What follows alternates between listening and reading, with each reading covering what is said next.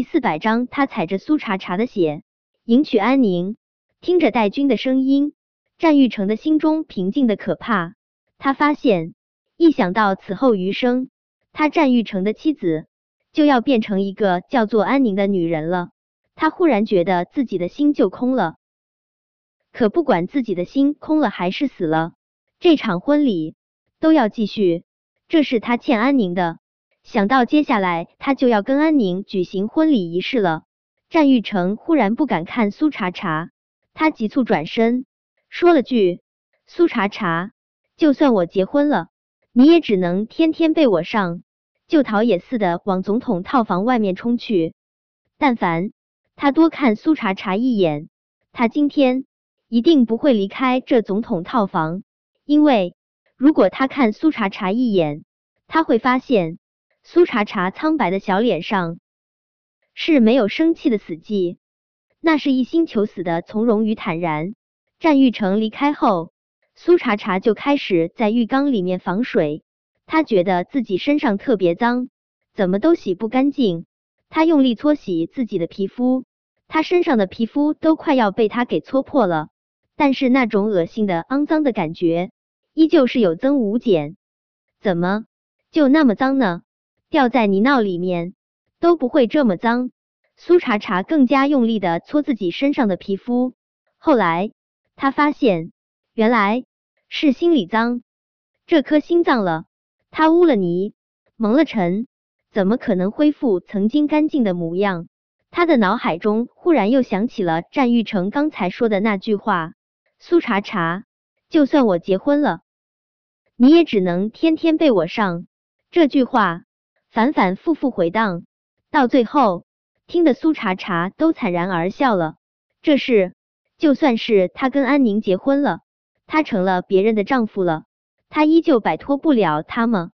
他战玉成凭什么啊？凭什么不给他生机，不给他活路啊？他不会让他不给他活路，他宁愿自己不给自己生路，也不会让战玉成有机会继续践踏他。苏茶茶用力擦去眼角的泪水，人。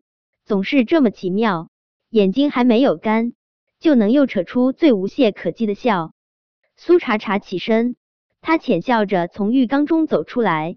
幸好这总统套房中有崭新的衣服，可以给他留些体面，不用衣衫破碎的死在这浴缸之中。穿好衣服后，苏茶茶又躺回了浴缸里面。他再次感谢这总统套房齐全的生活设施。他轻而易举的就找到了一把水果刀。闭上眼睛的那一刻，苏茶茶忽然想起了小时候爸爸妈妈常对他说的一句话。他们说：“茶茶，我们不求你出人头地，只要你一生幸福安康就好。幸福安康啊！”苏茶茶那好不容易止住的眼泪控制不住喷涌而出。他终究还是辜负了爸爸妈妈的期待。爸爸妈妈。茶茶来找你们了，再也没有丝毫的迟疑。苏茶茶手上用力，锋利的水果刀就狠狠的从他的左手腕上划过。他以前割腕自杀那么多次，之所以能够活下来，是因为他被人发现的及时。这一次，他已经将浴室的门反锁，外面的人都在恭贺战玉成和安宁的这一场盛世婚礼。他终于。能够彻底把自己的命了解了，小维，对不起，我也辜负了你的期待，是我太懦弱，我终究是没有勇气，骄傲的生活在阳光下。小宝、小贝，我爱你们。茶茶阿姨这一生是无法幸福安康了，你们一定会幸福无忧。凌霄，对不起，我知道你对我有多好，这一生我终究是辜负了你的深爱。若有来生，让我先遇见你，我一定会紧紧攥住你的手。战玉成和安宁的这场婚礼，可以说是近十年来海城最盛大的一场世纪婚礼。虽然战玉成对这场婚礼一点儿都不上心，但是战家和安家的地位才是摆在那里，两家联姻，这排场自然不可能小。战玉成的母亲秦宇远远的看着站在红毯尽头的安宁，他忍不住重重叹了一口气。战玉成已经跟苏茶茶离婚六年了，他依旧忘不掉那场婚礼苏茶茶站在红毯上的模样。那时候的苏茶茶像一朵含苞待放的花，仿佛世间颜色都集于他一身。那是一种由内而外的欢喜和美好。可前几天他见到苏茶茶的时候，他却觉得苏茶茶这朵花儿凋零了，而把苏茶茶害成这样的罪魁祸首，就是他的宝贝儿子。苏茶茶是他看着长大的孩子，秉性他最清楚不过。他至今依旧不相信苏茶茶会杀死安宁的孩子。他哭过，闹过。可奈何他儿子性格太强硬，他无法把苏茶茶从监狱弄出来。想着苏茶茶现在的模样，秦宇忍不住抹了把眼泪。战玉成的父亲战静轻轻拍了下他的肩膀：“大喜的日子，哭什么？我想到茶茶了。”越说秦宇的眼泪掉得越厉害。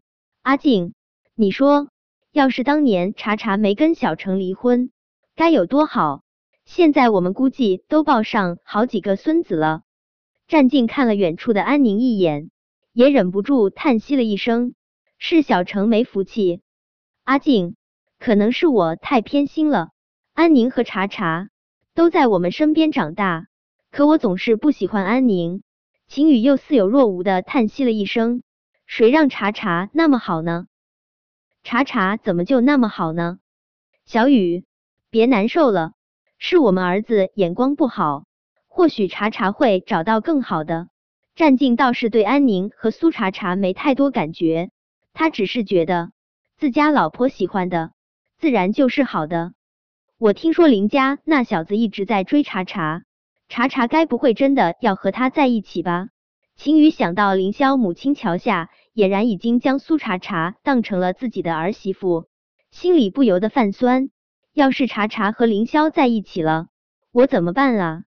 不等战静安慰他，秦宇又哭丧着脸说道：“阿静，你说小程今天真的就跟安宁结婚了吗？”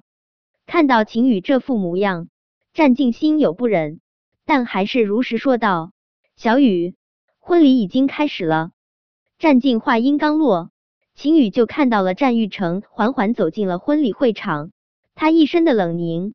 眉眼暗沉的可怕，不像是参加婚礼，倒像是参加葬礼。